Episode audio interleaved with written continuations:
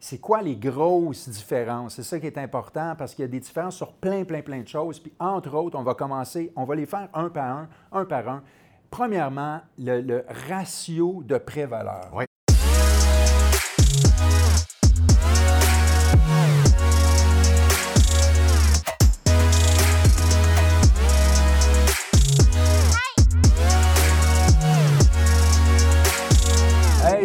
Monde, bienvenue à notre euh, première capsule de. Finance-moi ça! Je pense qu'il n'était pas prêt, hein, lui? Non, en non. tout cas, on reprend tout ça. hey, OK, notre première capsule de. Finance-moi ça! Hey, Maison, finance-moi ça. Fait que, écoute, aujourd'hui, euh, je suis ben, je suis avec Alexandre Boisvert et moi-même, euh, Christian Pomerleau. Je suis avec moi moi-même, effectivement.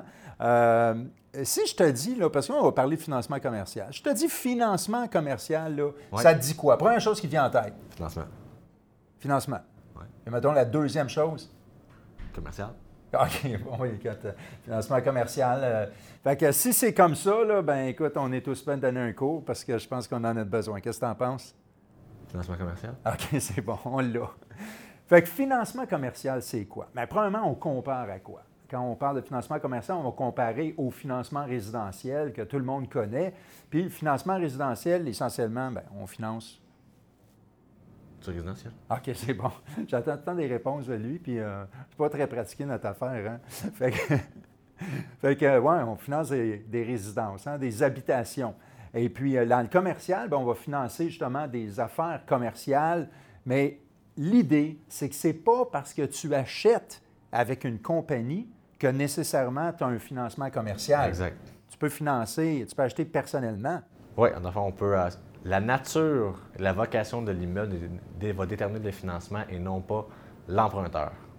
Exactement. Donc, ça peut être un emprunteur personnel, ça peut être une société en nom collectif, ça peut être une, une SPA, une Exact. société par action, Action. compagnie, un groupe de personnes. Fait que tout ça peut faire une acquisition, puis on peut le passer au commercial. En fait, la différence entre résidentiel et commercial, c'est vraiment le département. Exact. Il y a un département qui s'occupe vraiment du résidentiel, puis l'autre département s'occupe du commercial. Puis on va vous expliquer un petit peu la différence entre les deux. Quand on parle de département, c'est vraiment à votre institution financière. Exactement. Nous autres, on a une question, par exemple. La question, Finance-moi ça! absolument. Puis la question finance-moi ça, c'est finalement, si tu achètes un immeuble qui est classé résidentiel, genre un triplex, euh, avec une compagnie, cette fois-là, Donc, ben vous là, donc, vous avez une Inc. ouais, puis on veut acquérir un triplex. exactement. Parfait. Mais là, c'est-tu une transaction résidentielle ou une transaction commerciale? Ça, ça peut être mélangeant un peu. Oui, Bon, OK, on va parler de fait. ça à la fin. À la fin. OK, c'est bon. Fait que c'est quoi la différence? En fait, le financement résidentiel, c'est le financement de tout ce qui est résidentiel, quatre portes et moins. Ça veut dire quoi? Des chalets, des maisons, Des condos, duplex, triplex, quadruplex, maison avec bachelor. Maisons avec bachelor. Ça, ça rentre tout dans le résidentiel. On s'en va dans le département résidentiel. Puis qu'est-ce qu'on va faire? On va étudier vos revenus, Oui. on va étudier vos dettes, Exact. on va regarder La capacité de paiement. capacité donc, de paiement. Qui, qui est liée à ça. Exactement. Donc, on, on va étudier le ratio d'endettement des gens. Puis quand je dis on, ça nous exclut parce que d'autres, on ne fait que du commercial, mais le courtier hypothécaire, lui, qu'est-ce que tu as fait? On n'en fait, on pas de On résidentiel. n'en fait pas de résidentiel. Mais on n'a rien contre. hein. Euh, mais euh, c'est ça, il regarde les ratios d'endettement. Puis finalement, ben, vous supportez personnellement le dossier. C'est de même que ça fonctionne. Exact. Puis votre pouvoir d'emprunt en est affecté. Par contre, quand on s'en va dans le commercial, ce qui est étudié en premier, ce n'est pas la personne, mais bien. L'immeuble. La rentabilité de l'immeuble. Exactement. Fait qu'on crée, vous allez entendre ça souvent, on regarde euh, le, le calcul mathématique qu'on fait pour voir le financement, on appelle ça un pro forma. On crée des pro forma, on rentre les chiffres là-dedans, puis là, ben, on va vérifier si l'immeuble se soutient lui-même financièrement tout seul. Exactement. Par rapport au prix qu'on désire acquérir, euh, qu'on qu'on veut l'acquérir ou par rapport à la valeur qu'on veut le refinancer. Exactement. Voilà. Alors, euh, tout ça pour dire que finalement, ben, quand on a étudié l'immeuble, là, après ça, on va regarder si le client qui achète ou le groupe de clients qui achètent font du sens, d'un point de vue, mettons, actif, passif, et puis par rapport à ce qu'ils nous ont déclaré, mais, mais c'est l'immeuble qui est vraiment, qui va supporter son propre financement. Exactement. Si l'immeuble, les chiffres ne fonctionnent pas par rapport à ce qu'on demande, ce qu'on requiert, euh, ben, en partant le dossier, ça ne fonctionnera pas, ou on va avoir vraiment une valeur ou un financement beaucoup plus petit. Puis comme tu mentionnes, après ça, on va regarder euh, la force financière des emprunteurs. Exact. Tout simplement. Donc, euh, on va demander un, un bilan personnel de chacun des emprunteurs. Cool. Puis tantôt, euh, Alexandre, tu disais, ça dépend du type d'immeuble quand on s'en va en commercial ou pas. On parle Oui. de quoi quand on parle d'immeuble commercial? Là, que les- les- Parlons de financement commercial. Le financement commercial, ça englobe beaucoup d'immeubles. Donc, on parle de 5 logements et plus. On parle d'immeubles... Cinq logements et plus, là, tu parles du multilogement. là. Multilogements, exact. Multirésidentiel. Multirésidentiel, donc 5 logements et plus. On parle des immeubles semi-commerciaux, donc on va avoir une portion commerciale, une portion résidentielle. Ça, c'est cool. Exact. On va parler de résidences privées pour aînés, les RPA. Ouais. On va parler de bâtisses industrielles, euh, de bâtisses commerciales. Ça peut être des strips commerciaux, donc avec du, du retail, comme on appelle, là, des magasins. Des, ça donne des petits centres d'achat, des, petits gros centres d'achat. Ça peut être du Des tours à bureau. tour à bureau, effectivement, à donc du office building. Yeah. Euh, ça englobe tout Puis ça. l'inventaire de condos aussi, qui est très condos, intéressant, qu'on traite au commercial pour tous ceux, là, pour tous les promoteurs là, qui, ont, qui ont beaucoup d'inventaire, qui est invendu. Là, ben, appelez-nous parce qu'on a de la solution pour ça. Exact, des belles solutions en plus. Puis des prêts de construction. On va Exact. même faire une émission euh, de construction Oui, dans exact. pas grand temps. Exact. Euh, la, la Ouais. prochaine devait être sa construction dans les, dans les prochaines, on verra. Et voilà. Alors, ça, c'est le financement commercial. Euh, c'est c'est ça pourquoi on fait le financement commercial. Maintenant, c'est quoi les grosses différences? C'est ça qui est important parce qu'il y a des différences sur plein, plein, plein de choses. Puis, entre autres, on va commencer, on va les faire un par un, un par un. Premièrement, le, le ratio de prêt-valeur Oui. ou le RPV, là, il y a une grosse différence Ouais, entre donc- le résidentiel et le commercial. Qu'est-ce qui se passe en multilogement? Donc, le RPV, pour bien le décrire, ratio pré-valeur, c'est le pourcentage de financement qu'on peut aller chercher par rapport à la valeur de l'immeuble. Valeur Euh, économique. Économique, exact. Donc, la, la grande différence qu'on va, qu'on va avoir versus du résidentiel, c'est lorsqu'on a un prêt assuré, euh, on peut y aller à un plus haut niveau. Ouais. Donc, c'est-à-dire qu'on peut aller jusqu'à 85% de la valeur. Euh, en résidentiel, on peut aller aussi à ce, ce niveau-là, voire même jusqu'à 90% lorsque c'est une, une- une résidence unifamiliale. Donc, on est propriétaire occupant. Mm-hmm. Euh, dans le multirésidentiel, ça n'existe pas, donc 5 logements et plus. Ouais. Mais en prêt assuré, on peut aller jusqu'à 85 euh, sur pré-valeur et en conventionnel à 75% Commercial, industriel, hôtel, etc., on va parler souvent d'un petit peu plus bas, mais ça va maximum à, à 75% puis ça va descendre différents, C'est- selon différents aspects. C'est dans le commercial, là, la- le type d'immeuble puis le type d'acquéreur vient tellement faire une influence parce que dans le commercial pur, on dirait que la, la règle du pouce, c'est un financement à 65 Exact. Mais de plus en plus d'institutions financières sont prêtes à étirer leurs prêts jusqu'à 75% si le client est relativement fort. Puis si le client est un propriétaire occupant, il y a des banques qui vont aller même encore au-delà de 75 puis ça peut monter même jusqu'à 100 quand c'est des clients extrêmement forts puis qui sont surtout des, des professionnels comme des, des- des centres vétérinaires ou des, Ouais, groupes est- familiales de médecine, Exact. Tout ce qui est lié à la médecine de période de loin, Ouais. incluant les vétérinaires, dentaires, dentaires, C'est exactement, ça. jusqu'à des professionnels. peuvent euh, être financés euh, Exact. à un grand RPV. Fait, que- fait que, disons, retenez que la règle du pouce, c'est entre 65 et 75% dans le commercial. Euh, et puis, selon la force de l'emprunteur, ben, des fois, on peut changer ça. Exact. Mais a- là, là, on parle du RPV. Mais là, il y a la longueur du prêt aussi. L'amortissement du prêt qui Exact. change beaucoup en commercial. Exact. Donc, multirésidentiel, 5 logements et plus, on peut aller jusqu'à 40 ans lorsque c'est une construction neuve Ouais. ou très récente en super bonne condition. Euh, 35 ans aussi, si c'est un immeuble récent en bonne condition ou un, immeuble euh, plus vieux mais qui a été rénové avec des rénovations majeures ou Ouais. des points importants, toiture, euh, euh, balcon, portée fenêtre, cuisine, revêtement de plancher, etc. Euh, commercial pur, industriel, on va parler plus dans le fond du euh, 20, 25 ans. Certains prêteurs vont faire du 27 ans lorsque c'est exceptionnel, mais les, euh, dans le fond, plus on va vers l'industriel commercial, plus l'amortissement est petit. petit, petit. Ouais. Encore là, moi, je vais vous donner des règles du pouce. La règle du pouce dans le commercial, c'est souvent 20 ans. Euh, mais encore là, de la même façon que les prêteurs sont prêts à faire des RPV de 75% de plus en plus, bien, il y en a beaucoup qui ont embarqué dans le 25 ans, même dans le commercial, aussitôt que le client est un peu solide. Mais retenez à peu près 20 ans, c'est l'amortissement habituel. Puis aussitôt qu'on tombe dans quelque chose d'un petit peu plus euh, euh, spécial à financer, par exemple de la restauration, tout ça, il y a certaines banques qui, qui vont se limiter à 15 ans d'amortissement.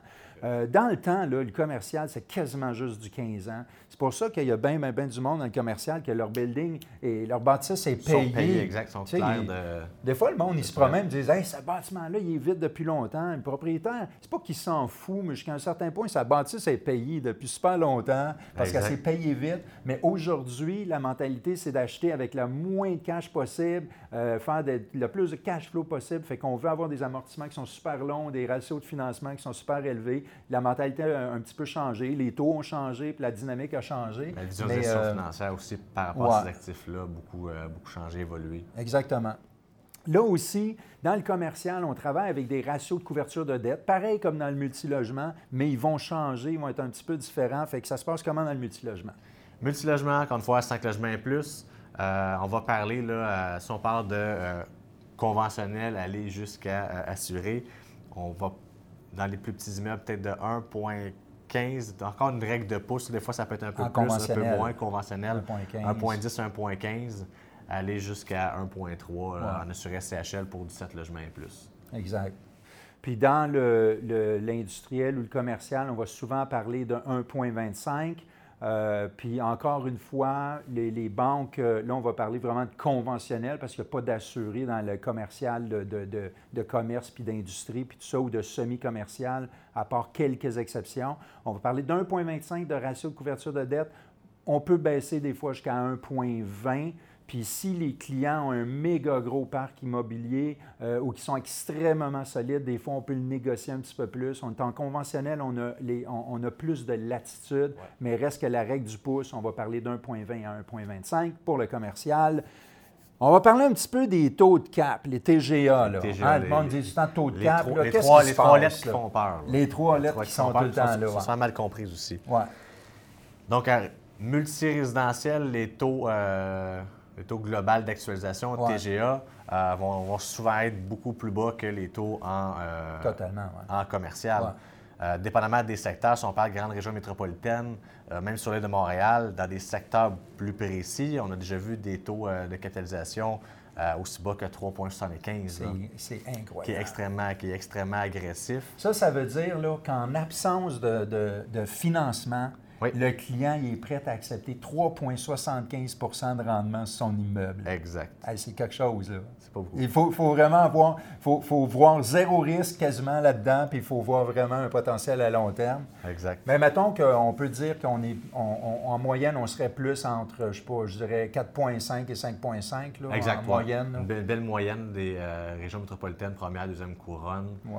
euh, les grandes villes, le Québec, trois La SCHL, dans ses calculs, va rarement toucher en bas 5 de toute façon. Euh, oui, sinon, il faut bien justifier. Il faut bien faut justifier, il faut faire avec des professionnels. Yeah!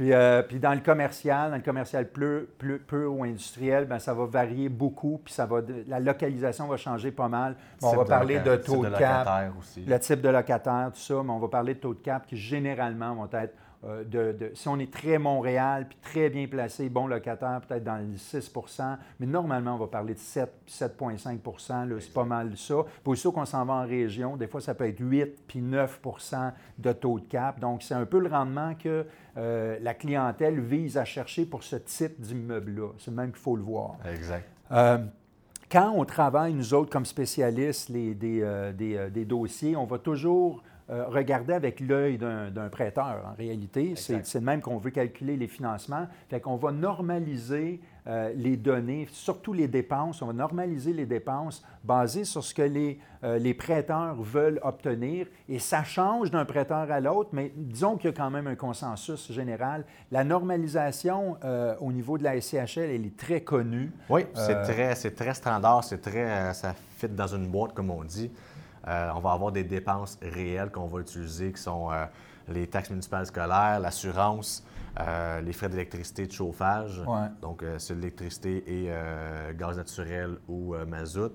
Puis, on va avoir aussi les dépenses, l'assurance, j'ai mentionné. Ouais. Puis les dépenses no- normalisées vont être surtout au niveau de l'entretien et réparation, la conciergerie, donc les salaires à payer a quelqu'un qui s'occupe de l'immeuble, puis euh, euh, les frais de gestion. Ouais. Donc, ce sont les trois dépenses qui sont normalisées par la SCHL, mais aussi qui vont être normalisées d'une certaine façon par les différents prêteurs en conventionnel. Donc, chacun va avoir sa vision de le faire, Mais euh, en tant que professionnel, on le sait à peu près, on va se tenir dans quelle, dans quelle zone pour la majorité des, euh, Des prêteurs. euh, des prêteurs, puis aussi dépendamment de l'immeuble et des services inclus. Souvent, on va rajouter des dépenses, exemple pour les ascenseurs ou si c'est une structure en béton comparativement à du bois brique. Aussi, il y a des électroménagers, on normalise Inclus, aussi pour l'inclusion des. euh, Fait que ça, des choses qu'on va faire, nous autres, aussitôt qu'on travaille un dossier, on l'étudie comme il faut, qu'on s'assure de le normaliser le plus juste possible, Exact. parce que ça nous donne une valeur économique vraiment plus précise. Puis quand on a une valeur économique plus précise, ben on obtient un financement qui est pas mal plus juste, puis là, le client est content.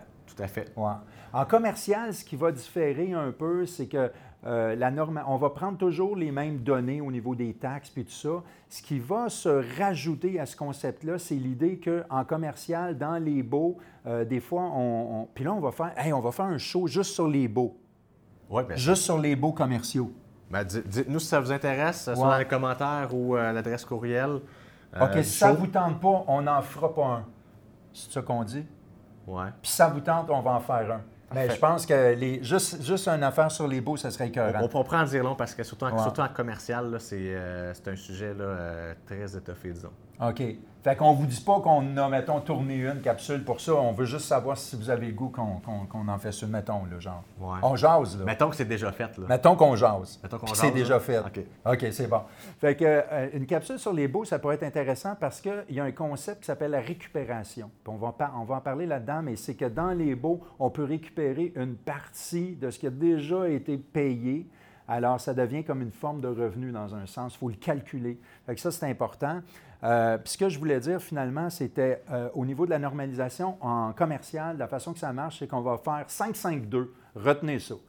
Donc 5% sur euh, la- les frais d'administration, 5% euh, du revenu brut qui va être pris pour l'entretien et réparation, et 2% qu'on va mettre sous forme de réserve de capitaux là, pour euh, euh, réserve structurale qu'on appelle. La, la réserve structurale, C'est simplement des fonds qu'on a de Qu'on met de côté. s'il arrive quoi que ce soit. à, à la grosse structure, là, aux grosses œuvres là, qui se trouvent à être euh, la, la toiture, les fondations, les murs, puis tout Portes ça. fenêtres, Alors, etc. ouais, exact. Donc, ça, c'est important. Puis, je dis 2 ça dépend. Des fois, ça peut être 2,5 si l'immeuble est très vieux, mais des fois, si c'est Ça un immeuble neuf, ça peut être euh, 1% seulement. Mais ça vous donne une petite idée. Le 5,52, c'est une bonne normalisation à utiliser en général. Les taux d'in- d'inoccupation vont changer aussi beaucoup parce qu'en commercial, on va pas mal plus parler de 7-8% Puis si on est en région, des fois, on peut parler de 10% de taux d'inoccupation. Ouais, c'est pas, comment t'interrompre, c'est pas basé sur des données en tant que telles.